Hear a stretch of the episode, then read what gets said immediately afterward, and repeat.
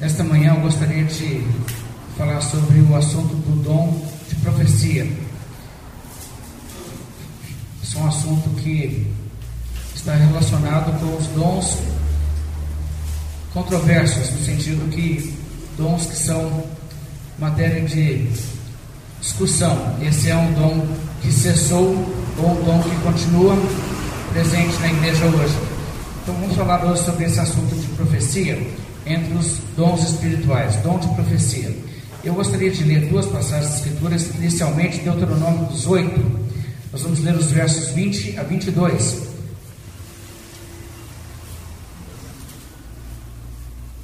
Porém, o profeta que presumir falar alguma palavra em meu nome, que eu lhe não mandei falar, ou o que falar em nome de outros deuses, esse profeta será morto. Se disseres no teu coração, como conhecerei a palavra que o Senhor não falou? Sabe que, quando esse profeta falar em nome do Senhor, e a palavra dele se não cumprir, nem suceder como profetizou, esta é a palavra que o Senhor não disse. Com soberba a falou o tal profeta não tenhas temor dele. Vamos também ler em 2 Pedro, no Novo Testamento, uma passagem relativa a profetas e a profecia. 2 Pedro, capítulo 1, nós vamos ler do verso 19 nesse capítulo, seguindo até o verso 3 no capítulo seguinte, o capítulo 2.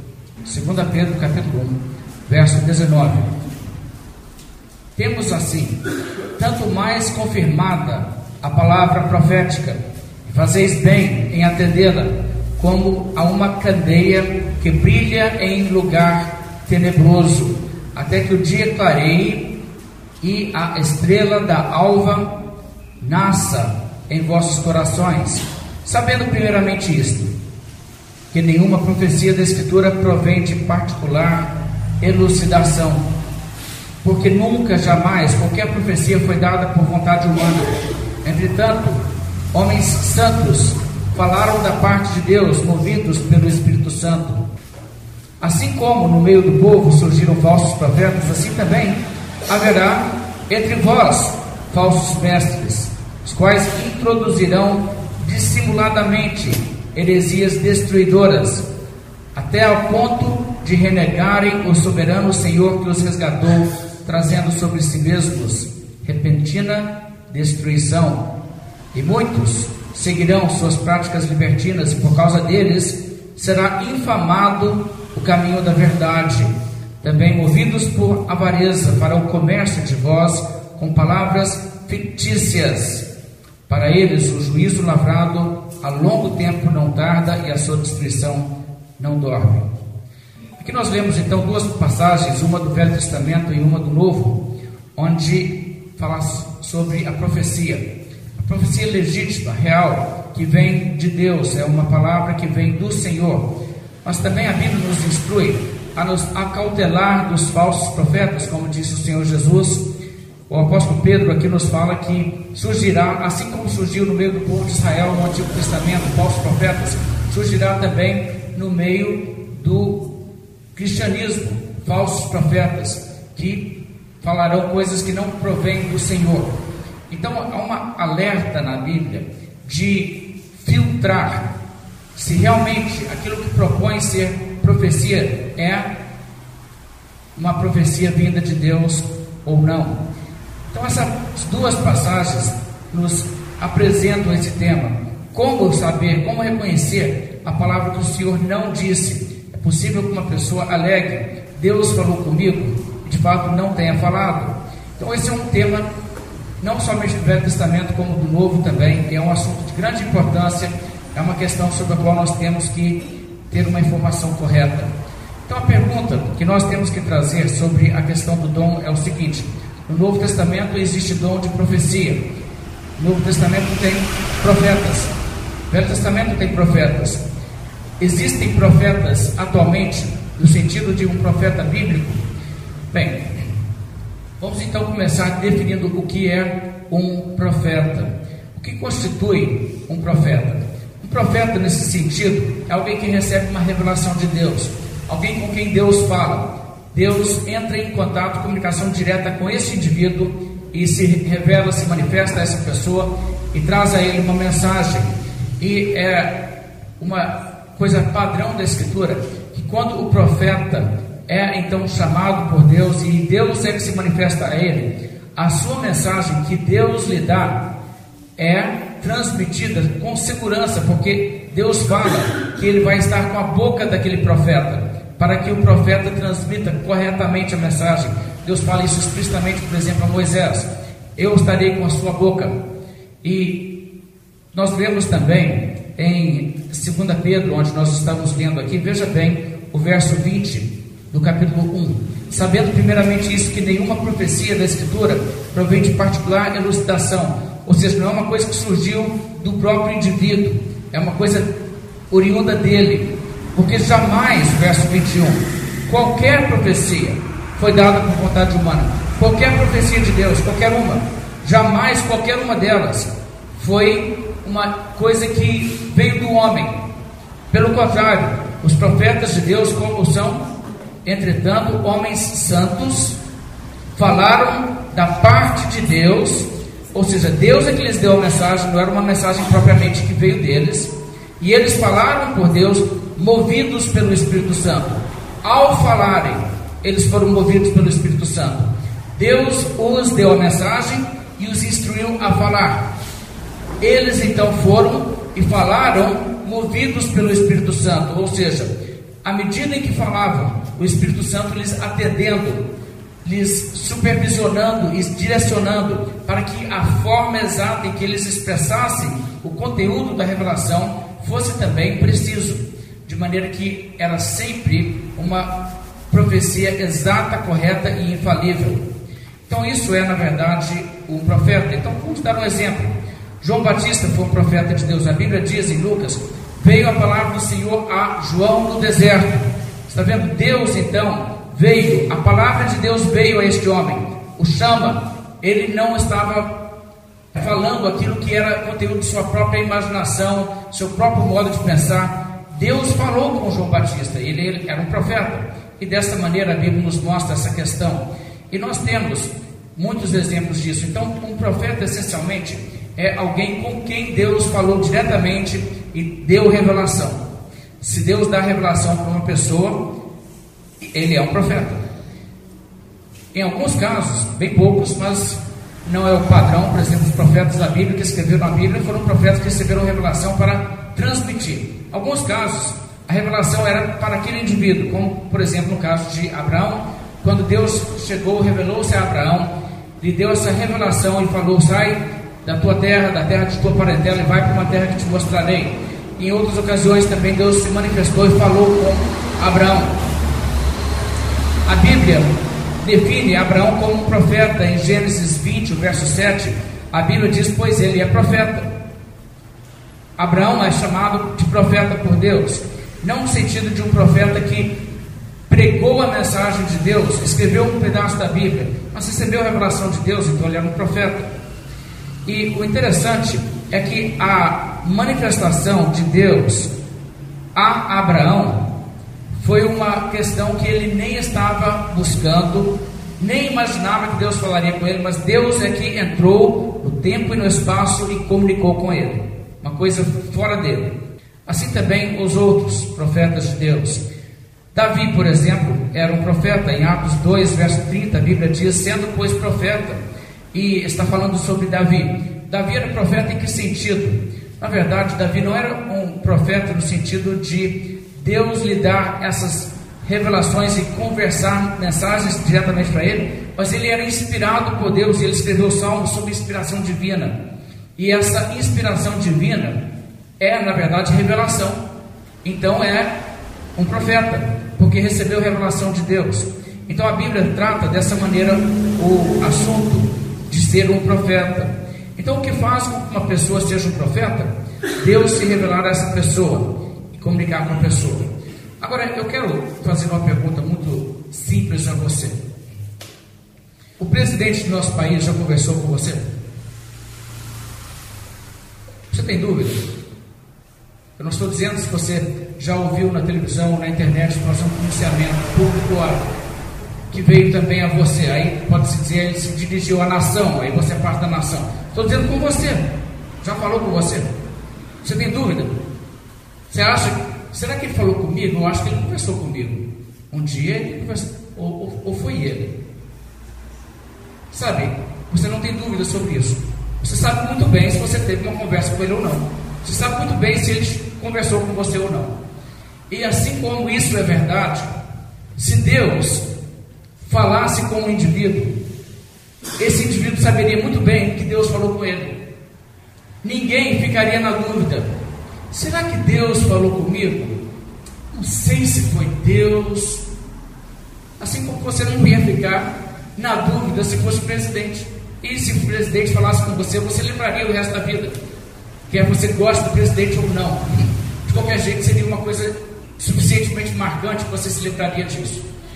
Se Deus falasse com você, diretamente, por revelação, você se lembraria disso o resto da sua vida. Você teria certeza de que Deus falou com você. Não seria uma questão que você sentaria depois no seu quarto, costaria a cabeça e pensasse: será que foi Deus que conversou comigo? Será que Deus falou comigo?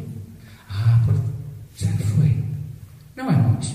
Se Deus fala com alguém, Deus fala de uma forma em que o indivíduo sabe muito bem e não tem dúvida. E nós temos muitos casos disso na Bíblia. Por exemplo, quando Deus falou com os magos, os que haviam ido para visitar Jesus, os magos do Oriente, eles disse para que não voltassem a falar com Herodes. Eles sabiam que tinham recebido uma mensagem de Deus, eles não ficaram em dúvida. Deus falou com eles. Quando Deus falou através do anjo a Maria, ela sabia que recebeu uma mensagem de Deus, ela não tinha dúvida. Quando Deus falou com Jeremias e o chamou para ser profeta, ele não teve dúvida, ele sabia que Deus falou com ele. Era uma coisa nítida, tão clara quanto você saberia se um indivíduo famoso chegasse e conversasse com você. Você sempre saberia se a pessoa está conversando comigo, se está acontecendo. Não era uma coisa assim de especulação em relação a isso. Eu quero que vocês vejam na Bíblia a forma em que Deus se revelava. Na verdade, há duas formas, nós podemos separar em categorias em que Deus falava com pessoas, por revelação externa ou revelação interna. O que seria uma revelação externa? Uma manifestação externa que poderia ser audível, visível, ou poderia ser interna, na forma de uma visão ou um sonho, como por exemplo quando Deus falou com José para que ele não ficasse na terra de Israel, porque Herodes procuraria matar o menino para que ele fugisse ao Egito. Foi sonho. Mas foi Deus que falou, e quando ele se despertou do sonho, ele não ficou ali olhando, né, falando assim: Maria, sonho é uma coisa estranha. Será que foi Deus? Não, o sonho era tão marcante, tão diferente, que ele sabia: isso não foi só um sonho. Isso foi Deus falando comigo através do, do sonho, e o anjo Gabriel falou comigo. Na verdade, haveria também essas visões. A Bíblia diz, por exemplo, que Atos 10, Pedro estava no terraço da casa em oração e sobreveio-lhe um êxtase. E ele, nessa visão que ele teve, veja, foi uma visão, não foi uma voz audível para quem estava ao redor, mas nessa visão ele ouviu claramente a voz de Deus falando: mata e come esses animais. E isso não foi uma coisa que ele teve dúvida, foi uma experiência tão real quanto se fosse uma experiência de realmente descer do céu o pano na sua frente, apesar que foi uma visão. Então ele recebeu ali uma visão, mas a experiência era tão marcante quanto uma experiência tangível, visível de você estar na frente de uma pessoa, pessoa conversando com você.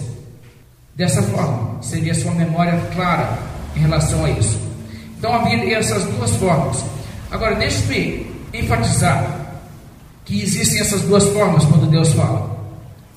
Uma coisa que você vai observar: as pessoas que são continuistas hoje alegam que Deus está falando ainda que existem profetas que estão recebendo revelação. Mas parece que em alguma medida eles pelo menos são sensacionistas, porque eles não admitem ou não alegam pelo menos que Deus esteja falando de forma audível, visível, conforme aconteceu na Bíblia, sempre que houve períodos de revelação. Sempre que Deus se revelou, ele se revelou dessa maneira. Eu quero mostrar aos irmãos o que eu quero dizer. Os profetas de Deus não eram pessoas que apenas tinham visões e sonhos.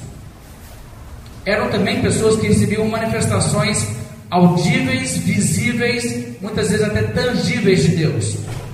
Vamos dar alguns exemplos disso. Abraão, quando Deus lhe falou, Abraão, sai dessa terra de onde você está. Nós não temos muitos detalhes de como foi que Deus se manifestou. Sabemos que Deus falou, pode ser que veio aí só a voz de Deus.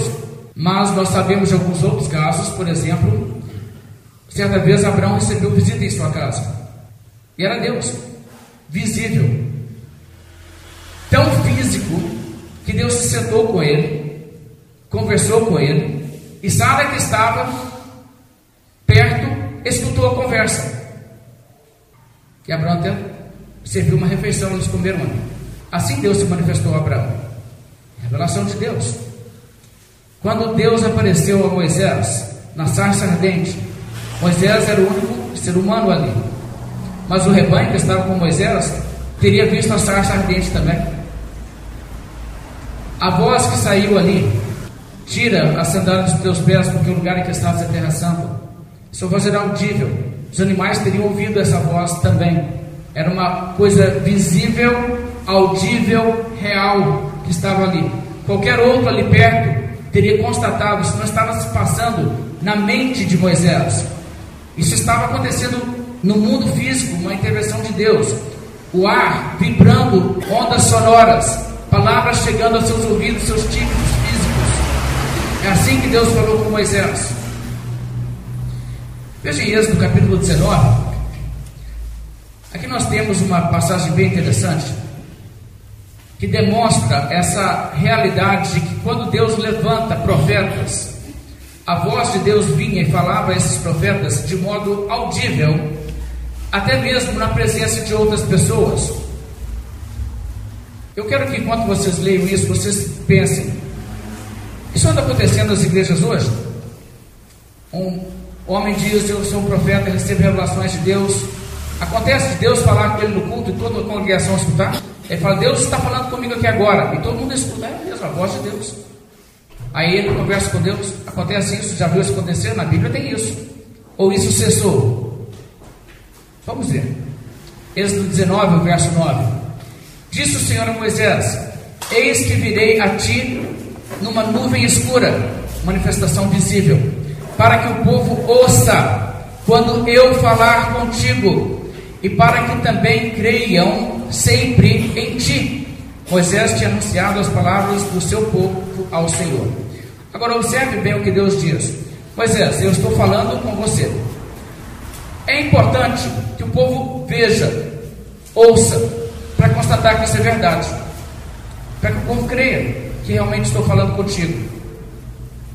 Muito interessante para benefício do povo, para o povo saber que realmente Deus está falando com Moisés. O que, que Deus fala? Eu vou falar audivelmente aos ouvidos de todo o povo. Vamos ver como isso se desenvolveu. É o tipo de experiências que a Bíblia conta, que pelo menos nesse ponto, aquela coisa, né? As pessoas falam, não, ainda tem profecia, tem profecia. Só que eles não reproduzem esse lado. De deixa eu ver, antes de ler. Eu acho isso uma coisa assim, muito estranha. A Bíblia fala de profecias audíveis externas, além das visões e revelações através de som. Por que, que só um cessou? Só cessou aquele que pode ser constatado externamente por outra pessoa. Por que, que só continua aquele que a pessoa pode alegar falsamente? Por quê? Porque falar que eu tive uma visão em casa, ninguém escutou porque foi dentro da minha mente, ou eu estou aqui na igreja e Deus está falando comigo agora, mas está tudo dentro da minha cabeça, da, Deus está falando comigo uma revelação direta interna. Isso aí qualquer mentiroso pode alegar. Por que, que só esse tipo de revelação continua? Estranho, né? Continuismo seletivo. Mas vamos ver como aconteceu. Êxodo 19, verso 16. Ao amanhecer do terceiro dia, houve trovões e relâmpagos e uma espessa nuvem sobre o monte, muito forte clangor de trombeta, de maneira que todo o povo que estava no arraial se estremeceu. E Moisés levou o povo fora do arraial ao encontro de Deus e puseram-se ao pé do monte. Todo o monte Sinai fumegava, porque o Senhor descera sobre ele em fogo, e a sua fumaça subiu como fumaça de uma fornalha, e todo o monte tremia grandemente, e o clangor da trombeta ia aumentando cada vez mais. Moisés falava e Deus lhe respondia no trovão. Qual culto pentecostal teve já isso? Isso acontece hoje? Curioso, não é? A reação do povo é interessante no verso 20, no capítulo 20, no verso 18. Todo o povo presenciou os trovões, os relâmpagos e o clangor da trombeta e o monte fumegante. O povo, observando, se estremeceu e ficou de longe.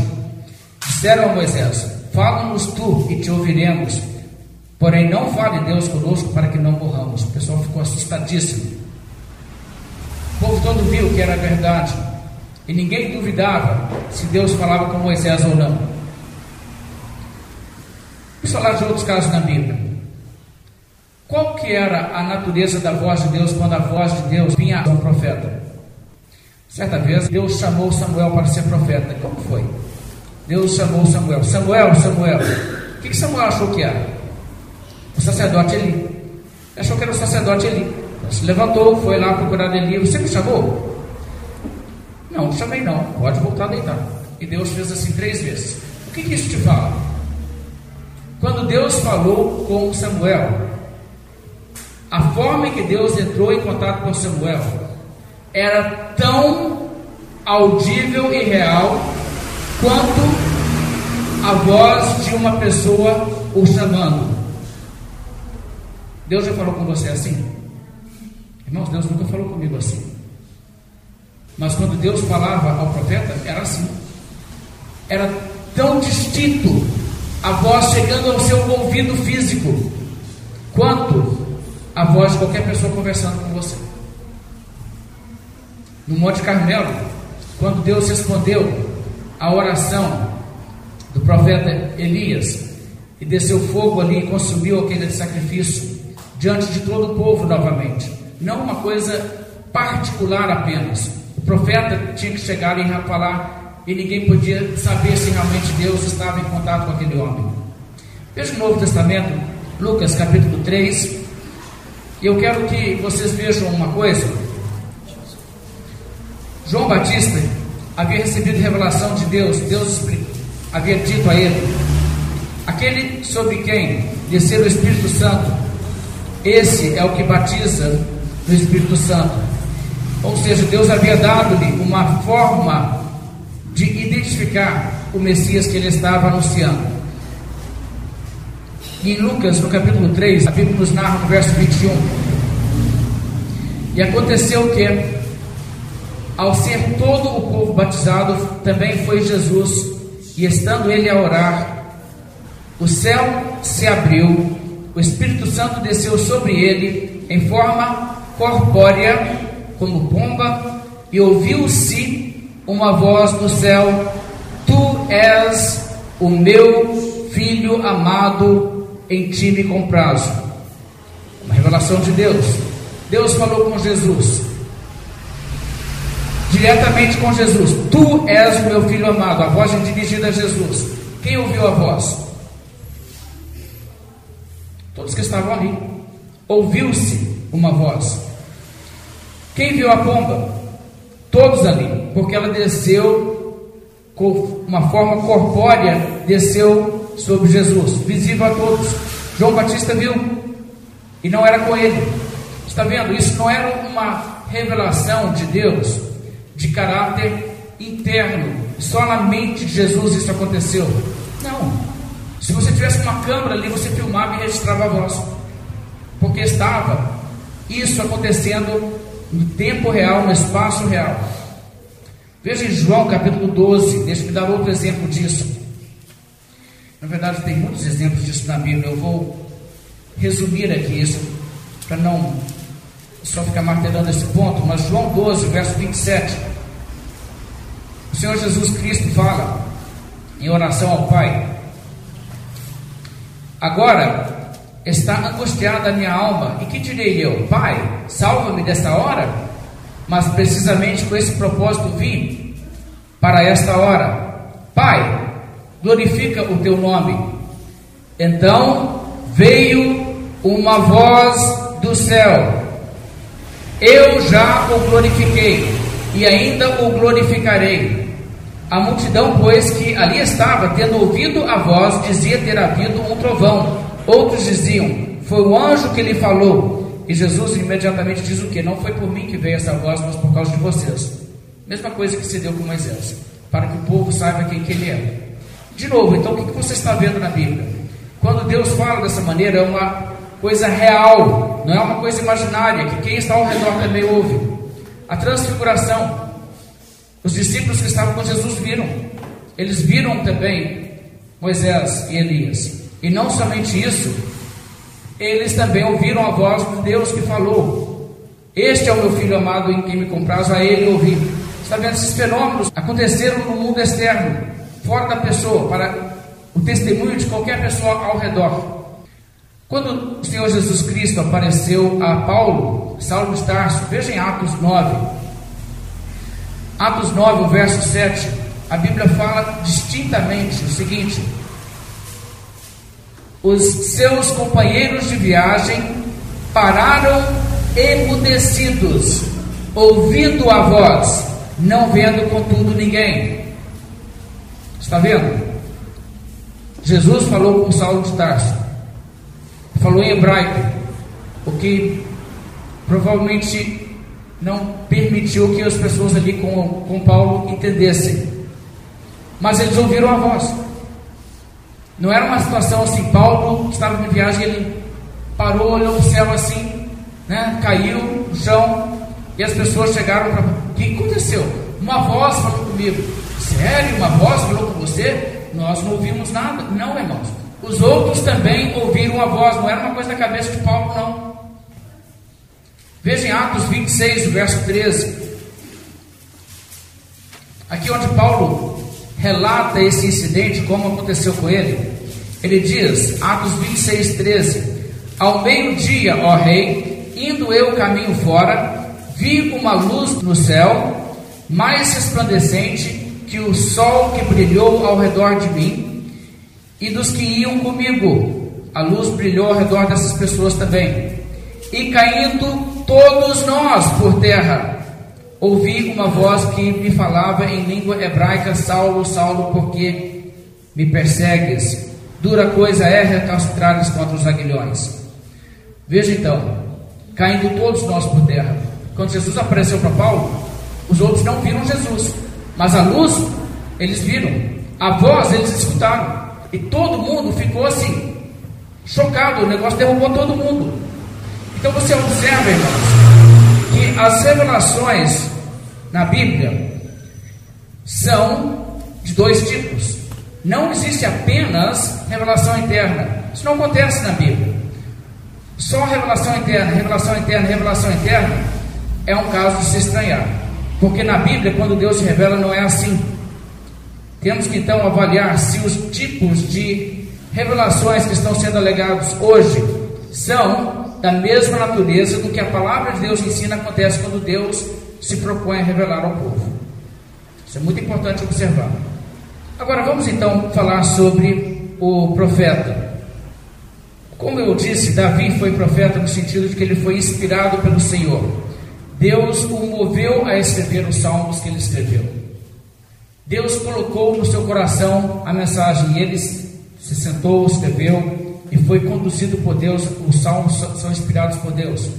E os salmos contêm profecias, coisas, detalhes, por exemplo, a crucificação, coisas que nunca vieram assim brotando da mente de Davi, ele nunca havia imaginado essas coisas. Revelação de Deus que ele escreveu, como o apóstolo Pedro nos fala, os profetas que escreveram a Bíblia, às vezes escreviam coisas, depois eles mesmos voltar e ler para tentar entender o que, que é, porque eles não escreveram suas próprias ideias, Deus lhes deu conteúdo para escrever que eles nem sabiam o significado daquilo, muitas vezes.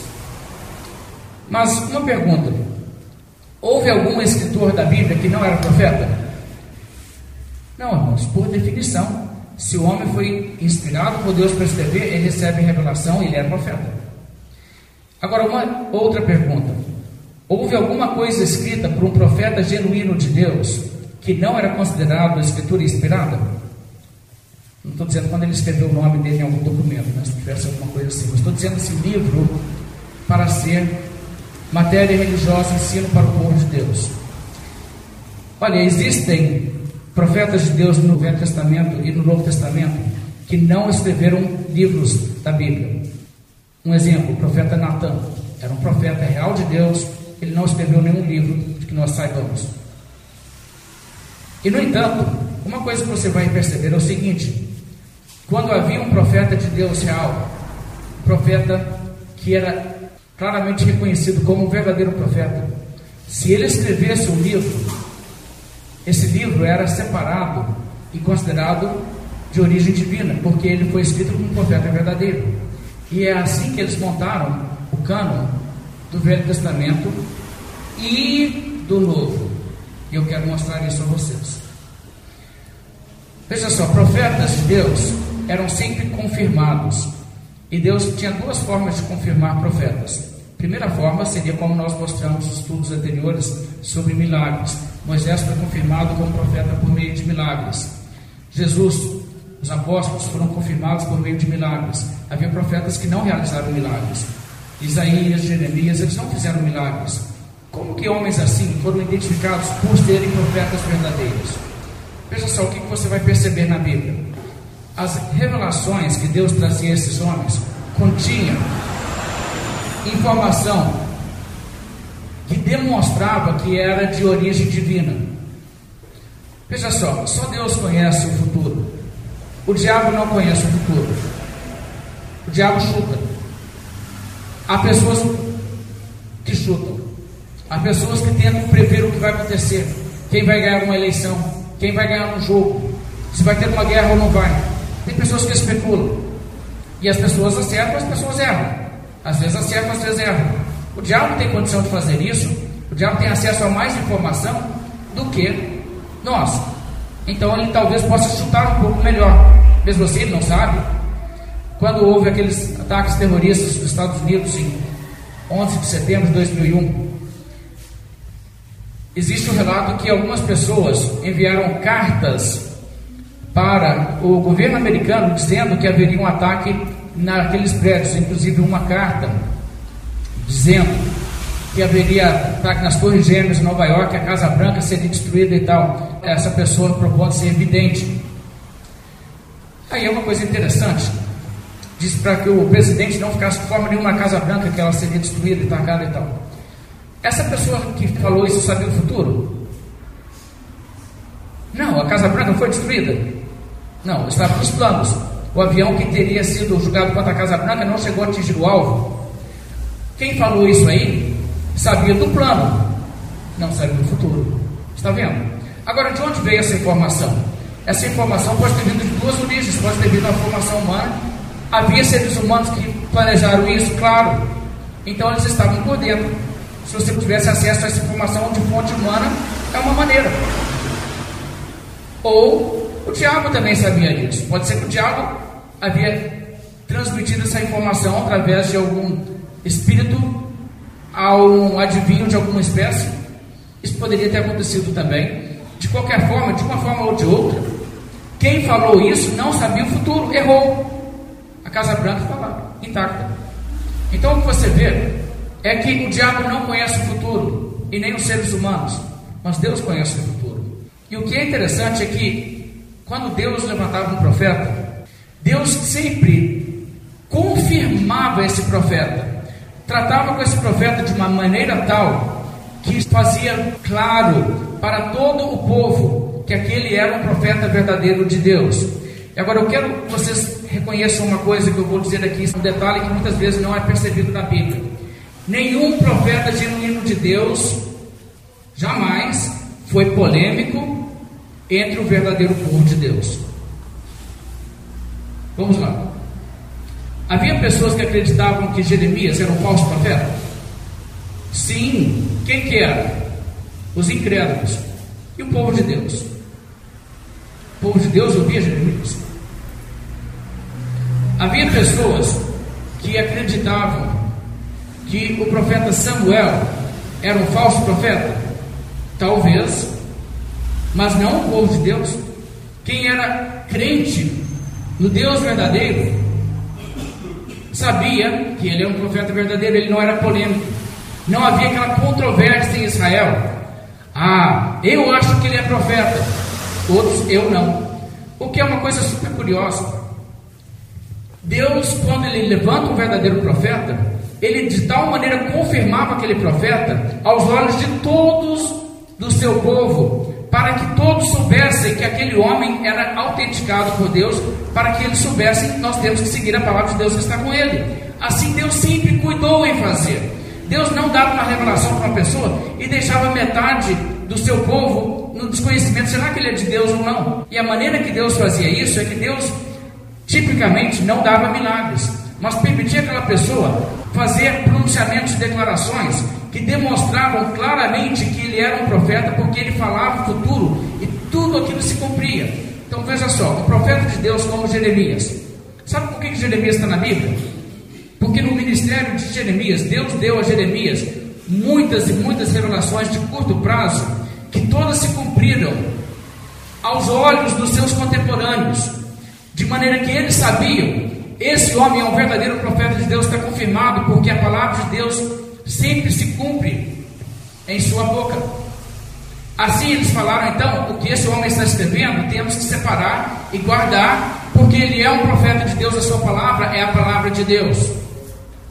Da mesma maneira, Isaías, Samuel, outros homens de Deus, eles eram confirmados.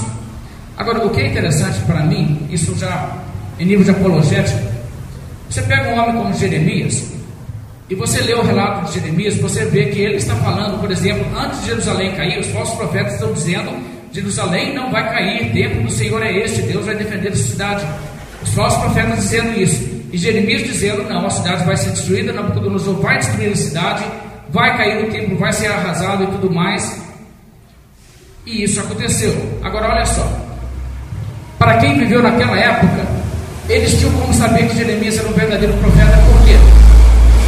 Eles estavam lá, eles viram, eles tinham certeza.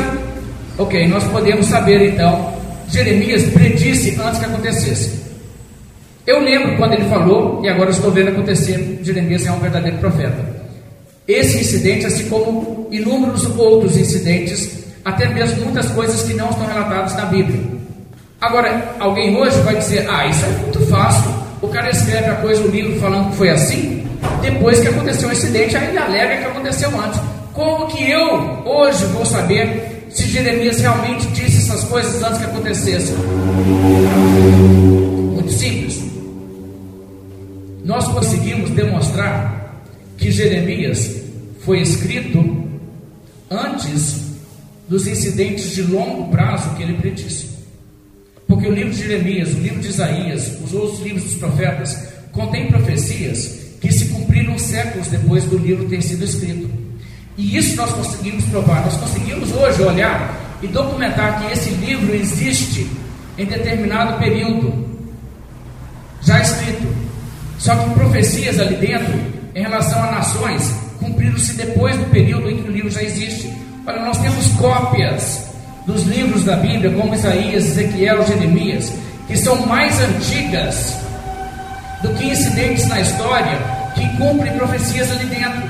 Existem manuscritos, por exemplo, encontrados aqueles rolos do Mar Morto, que são mais antigos do que os incidentes na história que acontecem dentro das nações onde eles predizem, Deus vai fazer assim, assim, assim.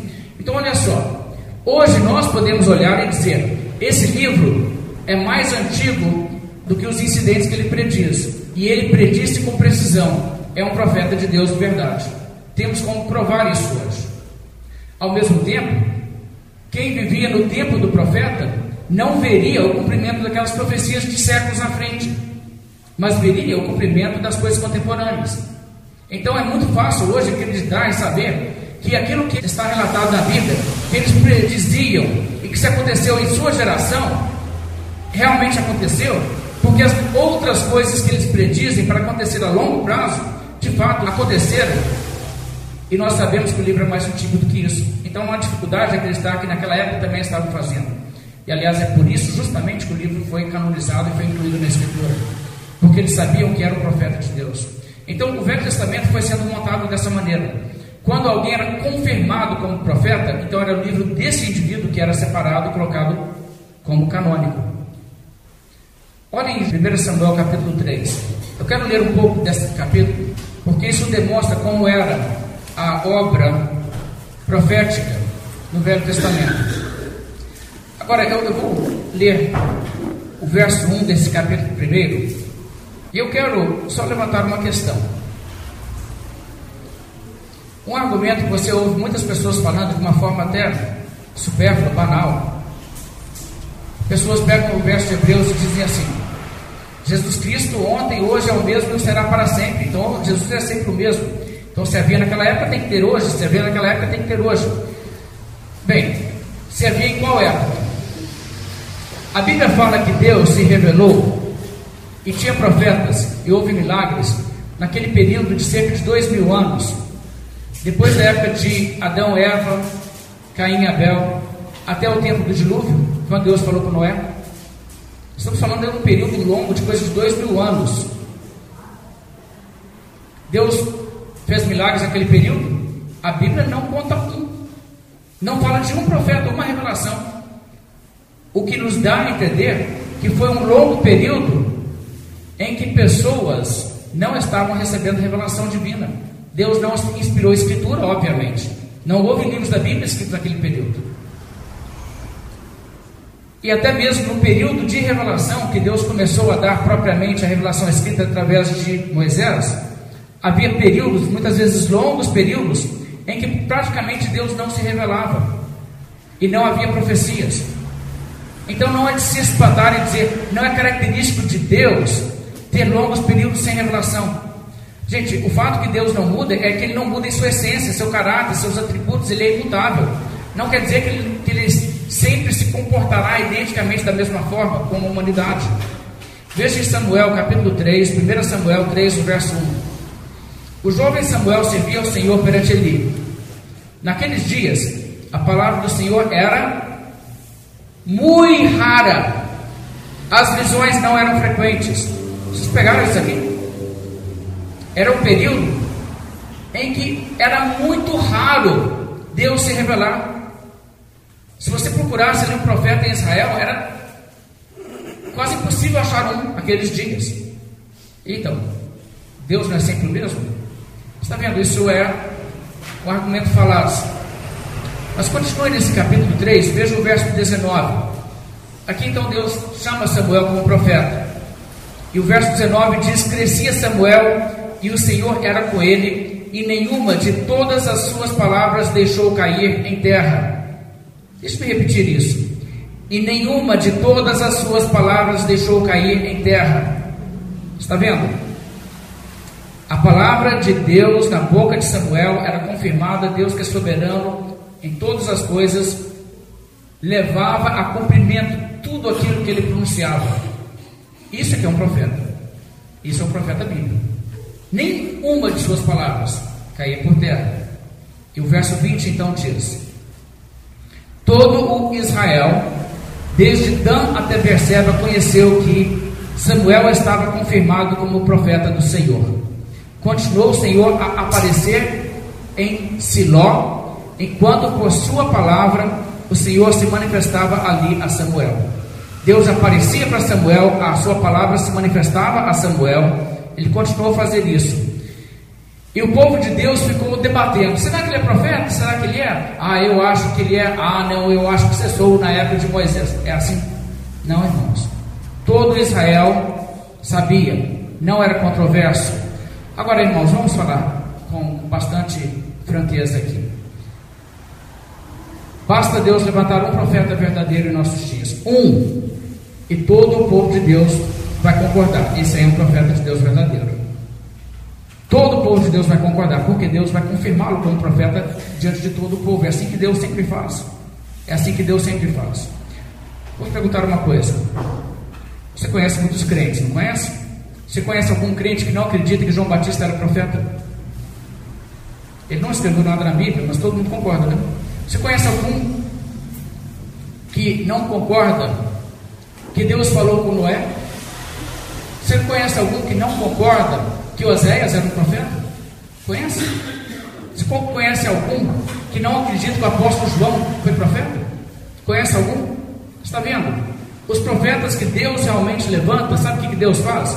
Deus confirma aos olhos de todo o seu povo, para que todo o seu povo saiba, esse é autêntico. Agora, se você pega uma pessoa que não consegue apresentar credenciais suficientes para convencer uma grande parte do povo de Deus, sabe o que você tem que dizer? Esse profeta não é nada parecido com os profetas do tempo bíblico, é outra coisa. Certamente não é uma pessoa como aqueles. E irmãos, isso é de grande importância entender. Olha só o que a Bíblia diz. Deus pessoalmente se encarregou de não deixar nenhuma das palavras desse profeta Samuel cair por terra, e assim é que Deus o confirmou que ele era profeta. Sabe então o que aconteceu? Os livros que Samuel escreveu estão na Bíblia, porque ele foi confirmado como profeta. Irmãos, essas coisas são importantes de se entender. Assim é que eles estabeleceram o cano do Velho Testamento, o cano do Novo Testamento também foi associado aos apóstolos. Os apóstolos são profetas de Deus, confirmados. Quem que escreveu o livro? Foi Paulo? Ah, então é Bíblia. Foi João? Então é Bíblia. Foi Mateus? É Bíblia. Por quê? Porque eles são profetas. E aqueles que não são apóstolos são também profetas. Por isso que a Bíblia diz que a igreja é fundamentada, Jesus Cristo, a pedra angular, como também a fundação dos apóstolos e profetas. Lucas, que escreveu o Evangelho de Lucas e Atos, foi um profeta inspirado por Deus. Tiago, um profeta. Está vendo? Essas pessoas são profetas associados aos apóstolos com autoridade transferida também dos apóstolos a sua mensagem diretamente, de maneira que essas pessoas escreveram a escritura e o critério principal, o número um critério que eles usaram quando definiram quais são os livros que estão no Novo Testamento que é canônico. Era isso, é de origem apostólica ou de uma pessoa que é associado diretamente com o apóstolo e tem a aprovação desse homem? Então é a Bíblia, porque essas pessoas são profetas. Agora, isso, irmãos, nos faz então compreender alguma coisa da natureza de um profeta. O que é um profeta na Bíblia? Agora, eu quero então voltar há uma questão: existem profetas hoje?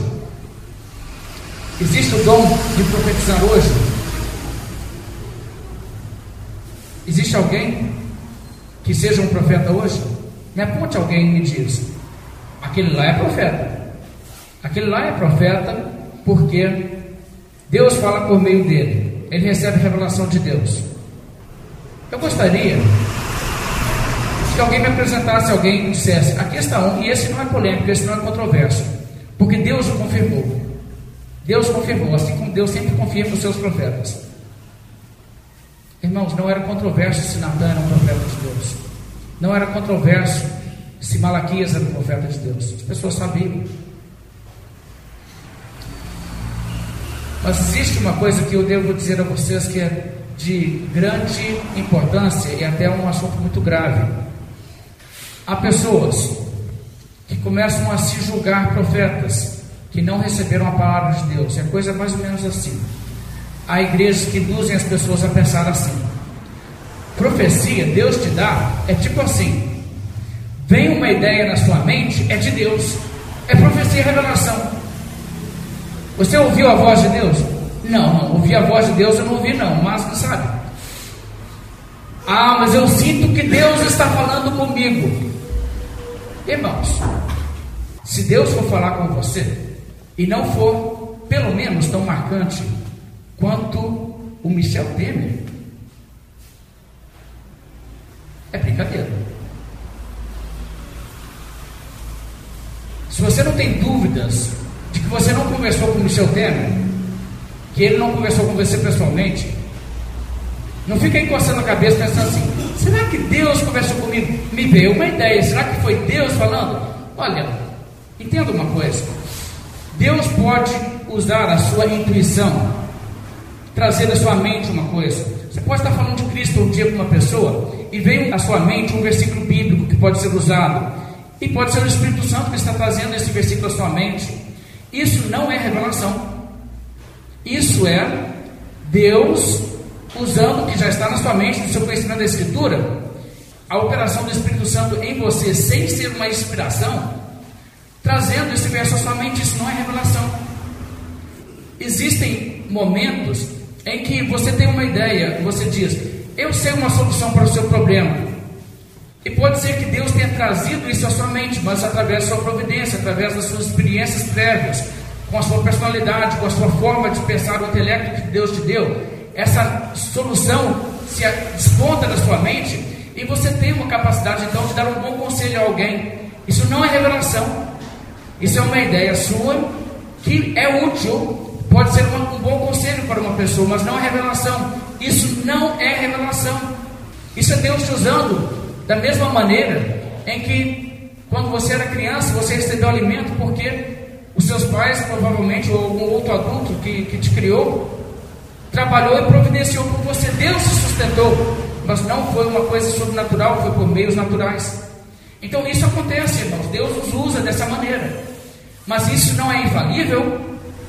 Isso tem que ser apresentado como conselho. Olha, me veio uma ideia. Eu gostaria de falar. Quem sabe pode ser feito assim. Mas você não deve jamais dizer, assim diz o Senhor. Ah, irmãos, isso não é assim, diz o Senhor. Deus não te falou. Você diz: Olha, eu tive uma ideia. Eu pensei uma coisa aqui. Pode ser que seja uma coisa boa. Agora você avalia. Pense pelos princípios e preceitos da Escritura. Se isso aqui é um bom caminho para proceder. Use de sabedoria. Sabe, tem muita gente que não quer sabedoria. Quer sempre uma palavra de Deus fácil. E aí, Deus, o que, eu faço? Eu faço vestibular ou não faço? Eu mudo de emprego ou não mudo? Eu tento fazer isso ou não faço? Ah, Deus, eu quero a palavra de Deus. Ele não quer ter o trabalho de se debruçar diante da Escritura, aprender os princípios bíblicos para aprender a se nortear pelos princípios bíblicos. Ele quer simplesmente uma palavra de Deus para resolver tudo, para que não tenha que pensar, para que não tenha que conhecer a Escritura. Ora, não, se fosse dessa maneira, por que, que Paulo disse a Timóteo: procura apresentar-te diante de Deus aprovado, como quem maneja bem a palavra de Deus e não tem de que se envergonhar. Por quê? Era toda hora ele falar assim: eu vou pregar, eu não preciso de conhecer da Bíblia. Eu vou abrir a boca e Deus vai falar. Não, irmãos. Era necessário conhecer bem e é necessário conhecer bem a Escritura. Então, o que nós devemos entender é o seguinte: ideias que nos surgem, sonhos que porventura nós temos, essas coisas não são revelações divinas.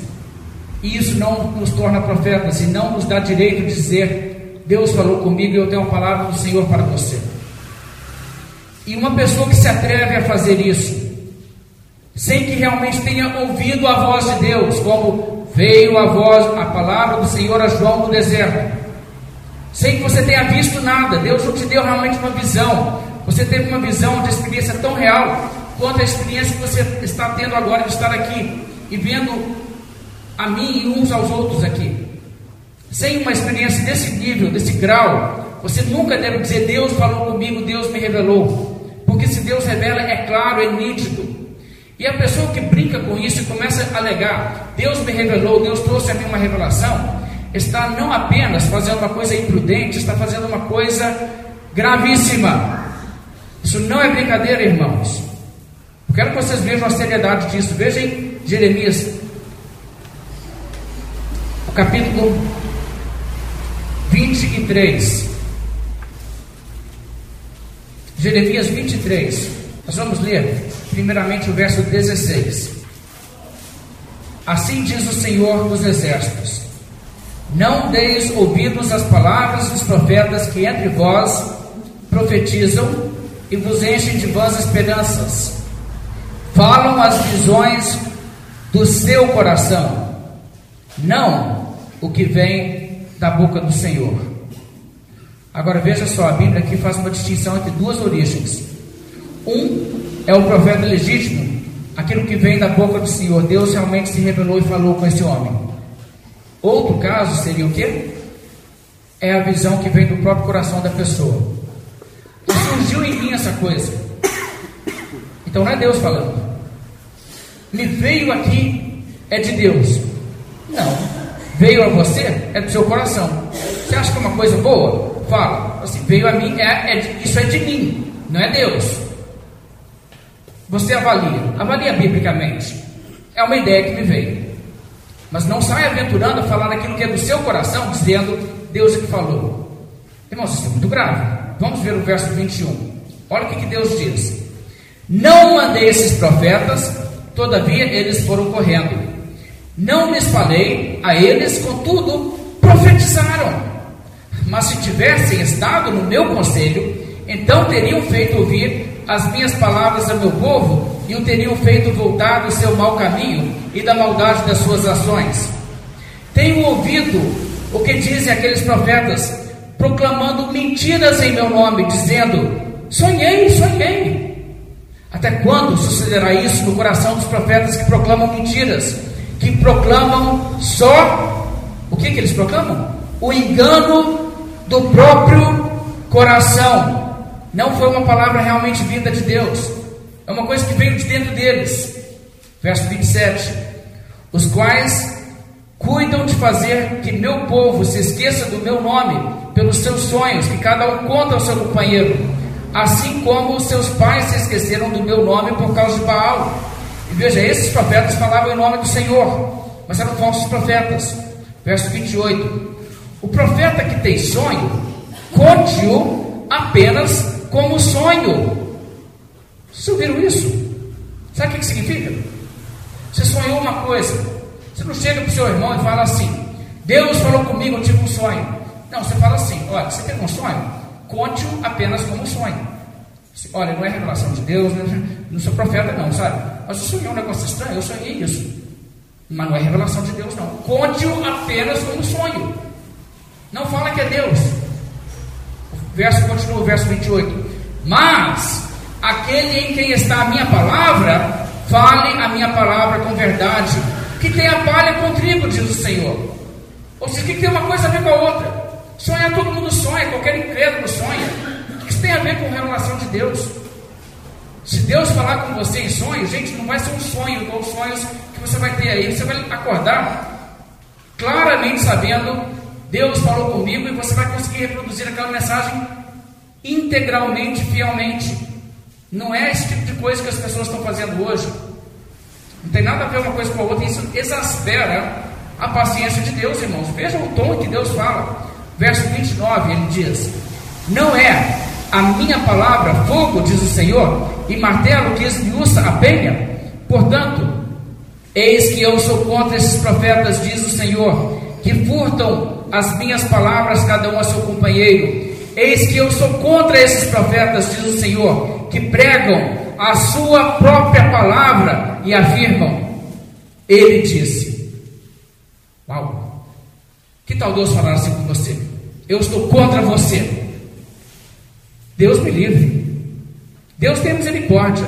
Eu não quero estar nessa condição. Agora, veja a displicência, irmãos. Igrejas hoje cheias de pessoas que eles, na verdade, se apertar com eles, eles nem têm muita certeza se aquilo veio de Deus ou não. Eles acham, ah, eu acho que é de Deus. E saem dizendo, ele disse. Deus disse, eu sou contra quem faz isso. Sou contra, sou inimigo desse. Então, irmãos, isso aqui não é uma coisa com que se brinca. Vamos ler mais adiante.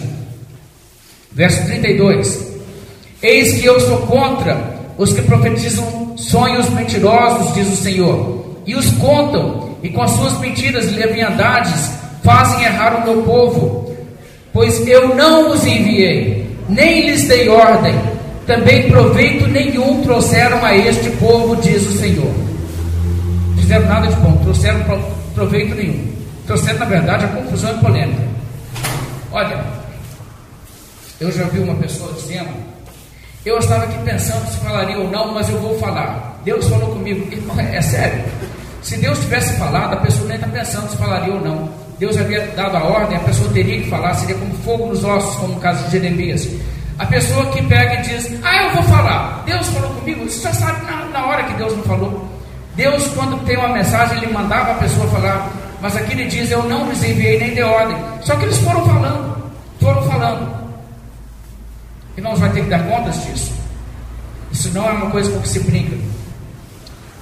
Alguns anos atrás, no Rio de Janeiro, o pastor se levantou perante a congregação e anunciou para a congregação o seguinte: anunciou que ele estaria deixando o ministério e não iria ser mais pastor.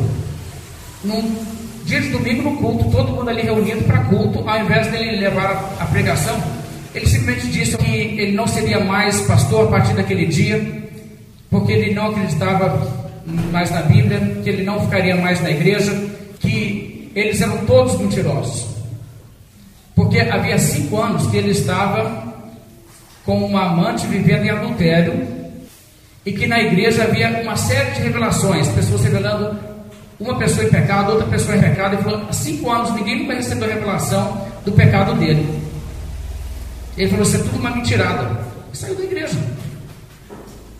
Gente que tapa na cara, cheio de profeta lá, profetizavam tanto de Deus revelou o pecado na vida desse, daquele irmão, e o pastor vendo tudo aquilo pensando assim, né? Um dia vai me revelar. Depois um dia chegou e pensou assim: vai revelar nada. Depois ele foi ficando cada vez mais descarado com a coisa, até chegar a um ponto: ah, isso aqui é tudo uma mentirada. Gente, olha o estrago.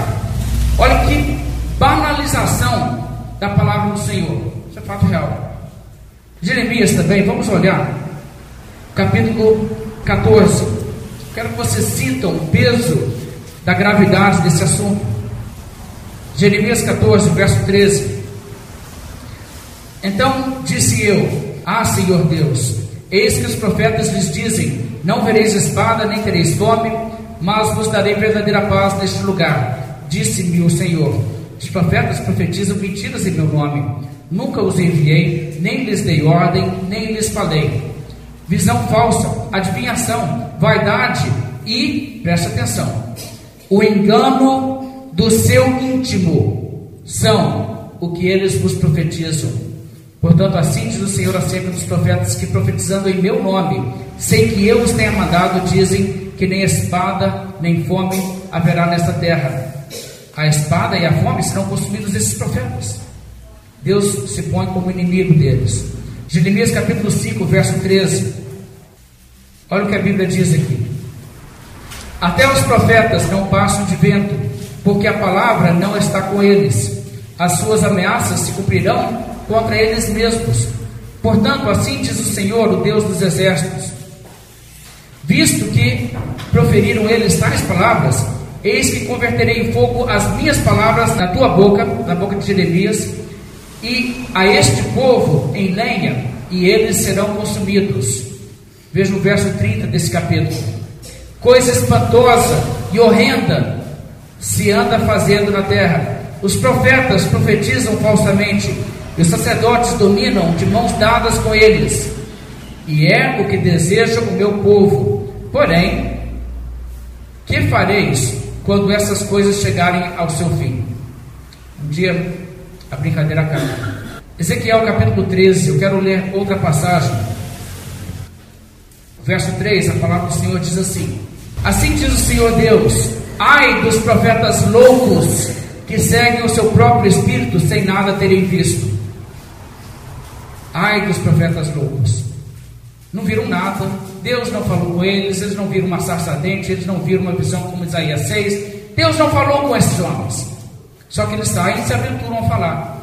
Assim diz o Senhor: Eu tenho uma palavra do Senhor para você, meu irmão.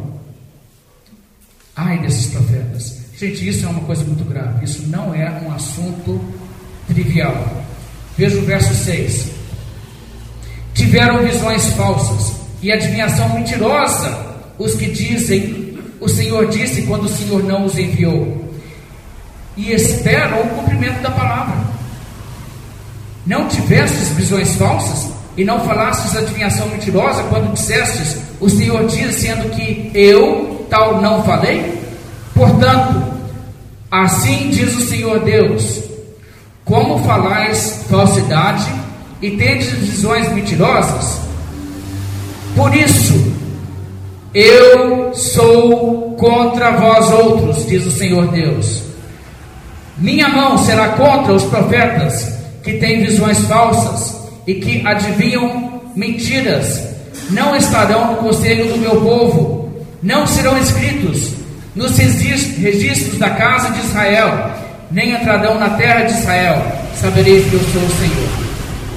Sabe o que significa isso aqui? Em termos bem simples, não serão parte do povo de Deus. Agora, irmãos, isso é altamente preocupante. Essas pessoas que estão aí, e eu conheço pessoas pentecostais que são bem sinceras, falam assim: eu, eu nunca recebi revelação de Deus, não, nunca recebi revelação de Deus, não, Deus nunca falou comigo. Deus só falou comigo pela Bíblia, eu tenho a Bíblia. Mas eles veem outros falando isso, eles acham, realmente Deus falou com essas pessoas. Mas eles são sinceros deles, eu não falei. Deus falou comigo não. Mas olha uma coisa, uma pessoa que chega e diz, Deus falou comigo e Deus não falou, isso não é brincadeira. Essa pessoa é um falso profeta, ele não é salvo. Ele não é do povo de Deus. Não se brinca com isso. Isaías nos diz: o profeta que ensina mentira é cauda. Aos olhos de Deus é a pessoa mais desprezível da humanidade. E volte para Deuteronômio, capítulo 18, aquela passagem que eu li inicialmente, porque eu preciso dar uma observação sobre isso em conclusão. Eu mostrei aos irmãos como Samuel foi confirmado por Deus como profeta, porque Deus não deixava cair uma palavra sua por terra. Alguém talvez vai querer dizer, ah, mas isso foi o caso de Samuel, pode ser diferente com o outro. Não, não pode ser diferente com o outro. Isso é a marca verdadeira de qualquer profeta genuíno. Você pisa na bola uma vez, você é um falso profeta. Isso é o critério bíblico. Deuteronômio 18, verso 20. Porém, o profeta que presumir de falar alguma palavra em meu nome, que eu lhe não mandei falar, ou o que falar em nome de outros deuses, esse profeta será morto. Pena de morte para um falso profeta. Se disserdes no teu coração, como conhecerei a palavra que o Senhor não falou? Sabe que quando esse profeta falar em nome do Senhor e a palavra dele se não cumprir, nem suceder, como profetizou, esta é a palavra que o Senhor não disse, com soberba a falou o tal profeta. Não tenhas temor dele. Agora vamos entender o que está dizendo. A Bíblia está deixando um critério de 100% de acerto. Sabe, nos Estados Unidos montaram uma escola de profetas pentecostais. Eles falam, mas tem na Bíblia, escola de profetas. Você sabe o que é a escola de profetas da Bíblia? O livro Samuel fala sobre os livros de reis, aliás. É uma escola onde quem ensinava as pessoas eram os profetas. Não era escola para você aprender a ser profeta. Você não tem como fazer um curso e aprender a ouvir a voz de Deus. Ou Deus te escolhe ou Deus não fala. Não existe você aprender a ser um profeta. Agora é o seguinte: os profetas ensinavam, eles eram os, os ensinadores com a escola de profetas. Mas sabe por que eles montaram uma escola de profetas? Porque os profetas pentecostais têm uma margem de erros tão grande que é vergonhoso. E é muito grande a margem de erros. Um dos líderes pentecostais renomados falou recentemente numa entrevista, falou o seguinte: alguns de nossos profetas estão chegando a ter uma margem de acerto de dois terços. Um terço que eles falam ainda erra, mas dois terços estão acertando. É o melhor que já esteve até hoje. Ah, é? Irmãos, toda igreja onde as pessoas se levantam e falam assim: diz o Senhor, Deus me deu uma revelação, Deus falou comigo as pessoas profetizam em época. Eu conheço pessoalmente gente, gente que recebeu profecia de vender alguns bens, comprar uma van para fazer transporte de van, que essa é a solução ao problema financeiro, a pessoa levou, na verdade, um prejuízo enorme de aventurar-se nessa empreitada. Conheço pessoalmente pessoas que tiveram isso. Agora, sabe o que acontece? As pessoas falam, Deus me revelou que é para você fazer isso. Vai lá, segue que é a revelação de Deus a coisa falha, a coisa dá errado. E dá errado em toda a igreja. E todo mundo fica lá dizendo, não, mas ele é profeta de Deus. A pessoa me mandou um vídeo em 2015. uma pessoa colocou um vídeo na internet dizendo em 2016 o Brasil iria passar por catástrofes. Talvez você viu esse vídeo. Falou que ia ter guerra no Brasil. E cidades inteiras, pessoas assim, morrendo de fome, falta de comida. E haveria tsunami na praia, invadindo o mar, invadindo cidades grandes do Brasil, capitais e tal. Em 2016, deu a data para isso acontecer. Eu recebi a coisa, eu achei que era brincadeira. A pessoa sabe da minha posição. Eu mandei de volta uma coisa e falei assim: é cada indivíduo cara de pau que aparece para falar besteira, né? E a pessoa me mandou e falou assim: Não, isso é de Deus, é revelação de Deus. É que eu vi que a pessoa mandou com seriedade. Eu falei assim: Não é possível. Aí eu falei assim: você está levando a sério isso, levando fé nisso aqui? Aí sabe o que ele me disse? É, vamos ver. Se for do homem, passa. Se for de Deus, confirma. Bem, agora estamos em 2017 não houve nada daquilo. O cara tirou o vídeo da internet. Mas você sabe o que é interessante? Se você conversar com o indivíduo que mandou esse vídeo, sabe o que ele vai dizer? Aquela palavra não era de Deus. O homem é um profeta. É só que aquela não foi uma profecia realmente vinda de Deus. Não, irmãos, o homem não é um profeta, é um falso profeta. Veja o que diz no final aqui do verso 22. Com soberba falou o tal profeta: Não tenhas temor dele.